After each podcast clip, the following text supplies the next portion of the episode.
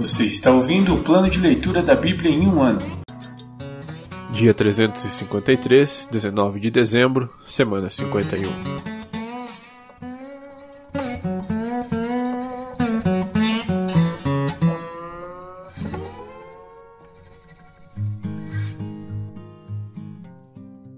Carta aos Colossenses, capítulo 1, versículos do 24 ao 29.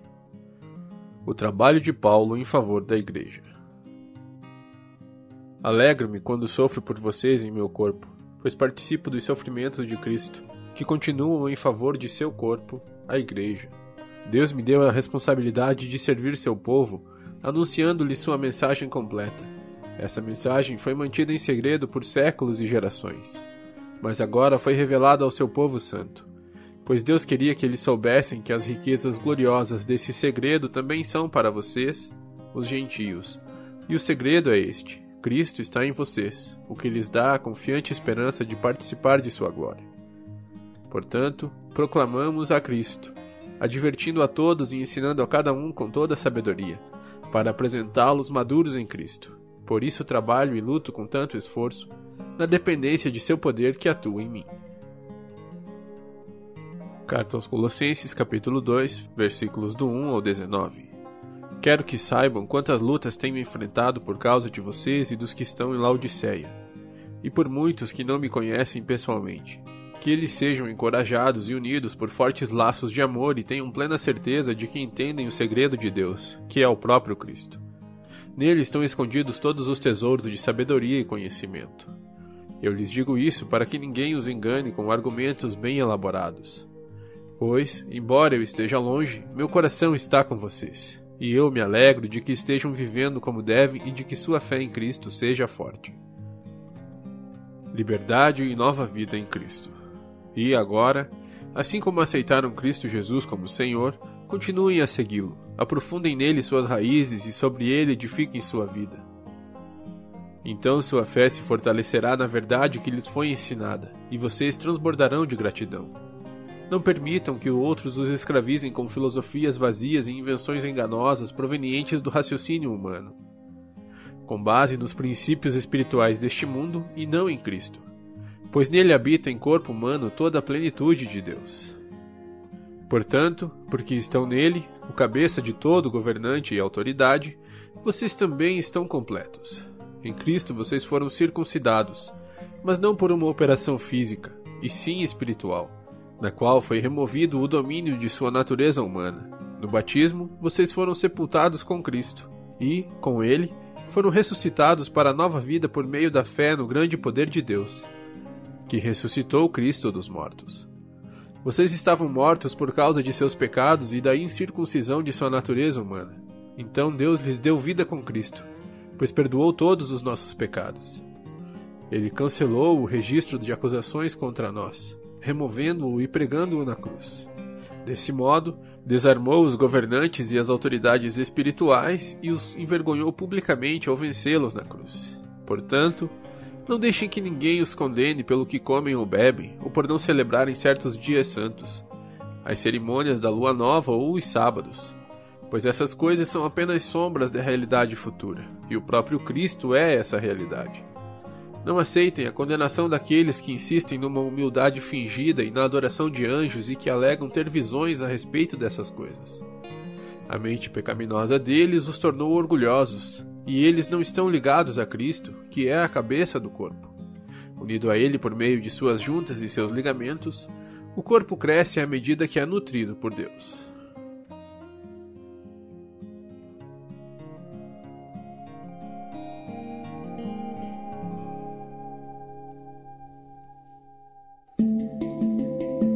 Antigo Testamento. Profetas Maiores.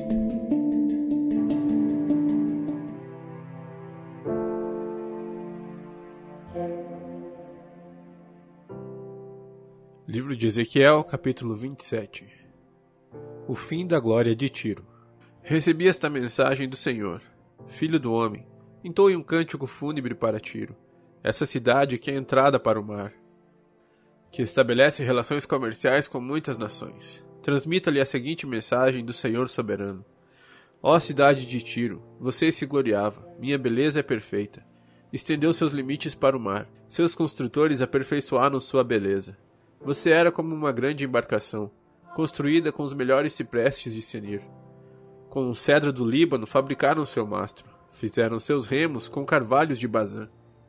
Seu convés de pinho dos litorais de Chipre era decorado com marfim. Suas velas eram de linho egípcio da melhor qualidade e esvoaçavam sobre você como uma bandeira. Seus toldos eram azuis e vermelhos, coloridos com tinturas dos litorais de Elisá. Seus remadores eram de Sidom e Arvade, seus timoneiros, homens habilidosos de tiro. Antigos e sábios artesãos de Gebal calafetaram a embarcação. Navios de todas as nações vinham com mercadorias para negociar com você homens das terras distantes da Pérsia, de Lídia e da Líbia, serviam em seu grande exército. Penduravam os escudos e os capacetes em seus muros e assim lhe davam muita honra. Homens de Arvade e de Eleque montavam guarda no alto de seus muros, e em suas torres ficavam homens de Gamade. Os escudos deles, pendurados em seus muros, completavam sua beleza. Tarsis enviava negociantes para comprar sua grande variedade de mercadorias em troca de prata, ferro, estanho e chumbo. E comerciantes da Grécia, de Tubal e de Meseque traziam escravos e artigos de bronze para negociar com você. De Bet Togarma vinham cavalos de montaria, cavalos para carros de guerra e mulas para serem negociados por suas mercadorias. E comerciantes vinham de Dedã. Você tinha o monopólio do mercado de várias regiões litorâneas, que lhe pagavam com presas de marfim e madeira de ébano. A Síria enviava negociantes para comprar sua grande variedade de mercadorias, e em troca lhe dava turquesa, tinturas vermelhas, bordados, linho fino e joias de coral e de rubis. Judá e Israel faziam comércio com você e pagavam com trigo de minite, figos, mel, azeite e bálsamo. Damasco enviava negociantes para comprar sua grande variedade de mercadorias, e em troca lhe dava vinho de Elbon e lã de. Gregos de Usal vinham negociar suas mercadorias, e em troca traziam ferro trabalhado, cássia e cálamo perfumado. Dedã enviava negociantes para comercializar com você seus valiosos mantos para celas. Os árabes e os príncipes de Kedar enviavam comerciantes para negociar com você e pagavam com cordeiros, carneiros e bodes. Negociantes de Sabá e de Ramá lhe davam especiarias de todo tipo, joias e ouro em troca de suas mercadorias. Arã, Cane, Éden, Sabá, Assur e Kilmad também vinham com seus negociantes. Traziam tecidos da melhor qualidade para comercializar, tecido azul, bordados e tapetes multicoloridos enrolados e amarrados com cordões. Os navios de Tarsis eram suas caravanas marítimas. Os depósitos em sua ilha viviam abarrotados. A destruição de Tiro. Mas veja, seus remadores a levaram para águas tempestuosas, um poderoso vento do leste a despedaçou no coração do mar. Tudo se perdeu. Riquezas e mercadorias, marinheiros e pilotos, construtores de navios, negociantes e guerreiros. No dia de sua ruína, todos a bordo afundam até as profundezas do mar. Suas cidades no litoral tremem, seus pilotos gritam de pavor. Todos os remadores abandonam os navios, os marinheiros e os pilotos ficam na praia. Gritam por você e choram amargamente jogam pó sobre a cabeça e rolam em cinzas. Por sua causa, raspam a cabeça e se vestem de pano de saco. Choram com amarga angústia e profunda lamentação. Enquanto lamentam e choram por você, entoam esse triste cântico fúnebre. Acaso houve alguma cidade como Tiro que agora está em silêncio no fundo do mar? As mercadorias que você negociava pelos mares satisfaziam os desejos de muitas nações. Reis nos confins da terra se enriqueceram com seu comércio. Agora você é um navio naufragado e quebrado no fundo do mar. Suas mercadorias e seus tripulantes afundaram com você. Todos que moram no litoral estão espantados com seu terrível destino. Os reis estão horrorizados e olham com expressão perturbada. Os comerciantes entre as nações balançam a cabeça quando a veem, pois você chegou a um terrível fim e não mais existirá. Livro de Ezequiel, capítulo 28 Mensagem para o rei de Tiro Recebi esta mensagem do Senhor, filho do homem. Transmita ao príncipe de Tiro esta mensagem do Senhor soberano. Em seu grande orgulho, você diz: Sou um Deus. Sento-me num trono divino no coração do mar. Mas você é apenas homem, e não Deus, embora se considere sábio como um. Pensa que é mais sábio que Daniel imagina que nenhum segredo lhe está oculto. Com sua sabedoria e entendimento, acumulou grande riqueza, ouro e prata para seus tesouros. Sim, sua sabedoria o enriqueceu grandemente, e suas riquezas o tornaram muito orgulhoso. Portanto, assim diz o Senhor soberano: Uma vez que se considera sábio como um Deus, trarei contra você um exército estrangeiro, o terror das nações. Empunharão espadas contra sua sabedoria maravilhosa e profanarão seu esplendor. Eles o farão descer a cova e você morrerá no fundo do mar, ferido violentamente. Acaso dirá aqueles que o matarem: Sou um Deus? Para eles você não será Deus algum, mas apenas homem. Morrerá de forma vergonhosa nas mãos de estrangeiros. Eu, o Senhor soberano, falei. Também recebi esta mensagem do Senhor: Filho do homem, entoe este cântico fúnebre para o rei de Tiro. Transmita-lhe a seguinte mensagem do Senhor soberano: Você era um modelo de perfeição, cheio de sabedoria e beleza. Estava no Éden, o jardim de Deus. Suas roupas eram enfeitadas com todas as pedras preciosas: rubi, topázio, esmeralda, crisólito, ônix e jaspe, safira, berilo e turquesa todas trabalhadas com cuidado para você sobre o ouro mais puro. Foram-lhe entregues no dia em que você foi criado.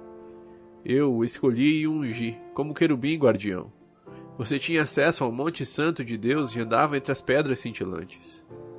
Era irrepreensível em tudo que fazia desde o dia em que foi criado, até que se achou maldade em você.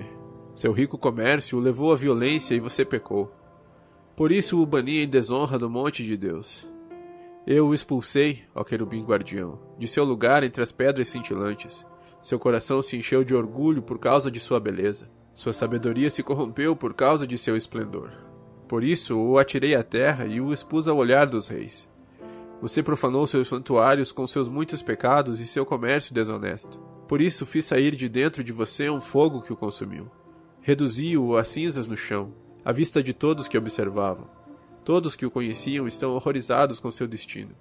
Você chegou a um terrível fim e não mais existirá. Mensagem para Sidom. Então recebi outra mensagem do Senhor: Filho do homem, volte o rosto para a cidade de Sidom e profetize contra ela. Transmita aos habitantes de Sidom esta mensagem do Senhor soberano. Ó Sidom, sou seu inimigo e revelarei minha glória naquilo que lhe fizer. Quando eu trouxer julgamento sobre você e revelar minha santidade em seu meio, todos que observam saberão que eu sou o Senhor. Enviarei uma peste contra você e sangue correrá em suas ruas. O ataque virá de todos os lados. Seus habitantes morrerão pela espada e ficarão estendidos no meio da cidade. Então todos saberão que eu sou o Senhor. Os vizinhos zombadores de Israel deixarão de feri-lo e rasgá-lo como roseiras silvestres e espinhos, pois eles saberão que eu sou o Senhor soberano. Restauração para Israel. Assim diz o Senhor soberano: O povo de Israel voltará a viver em sua própria terra, a terra que dei a meu servo Jacó. Pois eu os reunirei das terras distantes onde os espalhei diante das nações do mundo, revelarei minha santidade no meio de meu povo. Eles viverão em segurança em Israel, construirão casas e plantarão vinhedos. E, quando eu castigar as nações vizinhas que os trataram com desprezo, eles saberão que eu sou o Senhor, seu Deus.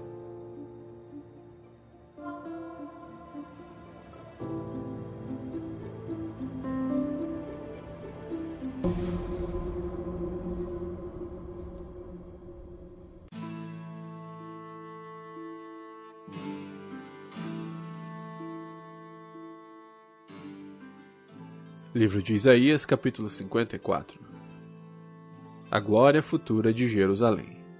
Cante, ó mulher sem filhos, você que nunca deu à luz. Cante alegremente em alta voz, ó Jerusalém, você que nunca esteve em trabalho de parto, pois a abandonada agora tem mais filhos que a mulher que vive com o marido, diz o Senhor. Amplie o lugar onde mora, construa mais um cômodo, aumente sua casa e não economize nisso. Pois logo você transbordará para todos os lados, seus descendentes ocuparão outras nações e povoarão as cidades arruinadas. Não se assuste, você não será envergonhada. Não tenha medo, você não sofrerá humilhação. Não se lembrará mais da vergonha de sua juventude nem da tristeza da viuvez, pois seu marido será aquele que a fez. O Senhor dos Exércitos é seu nome. Ele é seu redentor, o Santo de Israel, o Deus de toda a terra, pois o Senhor a chamou de volta de seu lamento. Você que era como uma jovem esposa abandonada, diz o seu Deus. Por um breve tempo eu a abandonei, mas com grande compaixão a receberei de volta. No ímpeto de fúria, escondi meu rosto de você por um momento. Mas com amor eterno terei compaixão de você, diz o Senhor, seu Redentor. Assim como jurei no tempo de Noé que nunca mais cobriria a terra com um dilúvio, agora juro que nunca mais ficarei irado com você nem a castigarei. Pois, ainda que os montes se movam e as colinas desapareçam, meu amor por você permanecerá. A aliança de minha bênção jamais será quebrada, diz o Senhor que tem compaixão de você. Ó cidade açoitada por tempestades, aflita e desolada, eu a reconstruirei com pedras preciosas e edificarei seus alicerces com safiras. Farei suas torres de rubis cintilantes, seus portões de joias brilhantes, seus muros de pedras preciosas. Ensinarei seus filhos e eles terão grande paz. Você estará segura sob um governo justo e imparcial, e seus inimigos se manterão afastados. Viverá em paz, e nenhum terror se aproximará. Se alguma nação vier lutar contra você, não será porque eu a enviei. Todos que a atacarem serão derrotados. Eu criei o ferreiro que abana as brasas do fogo e produz armas de destruição. E criei os exércitos que destroem. Naquele dia, porém, nenhuma arma voltada contra você prevalecerá. Você calará toda voz que se levantar para acusá-la. É assim que o Senhor agirá em favor de seus servos. Eu lhes farei justiça. Eu, o Senhor, falei.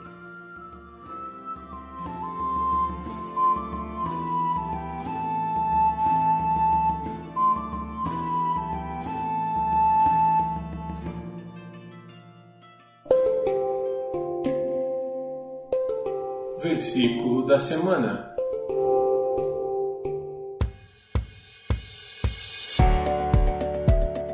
Pensai nas coisas que são de cima, e não nas que são da terra. Colossenses 3, 2. Pensai nas coisas que são de cima, e não nas que são da terra. Colossenses 3, 2. Pensai nas coisas que são de cima, e não nas que são da terra. Colossenses 3, 2.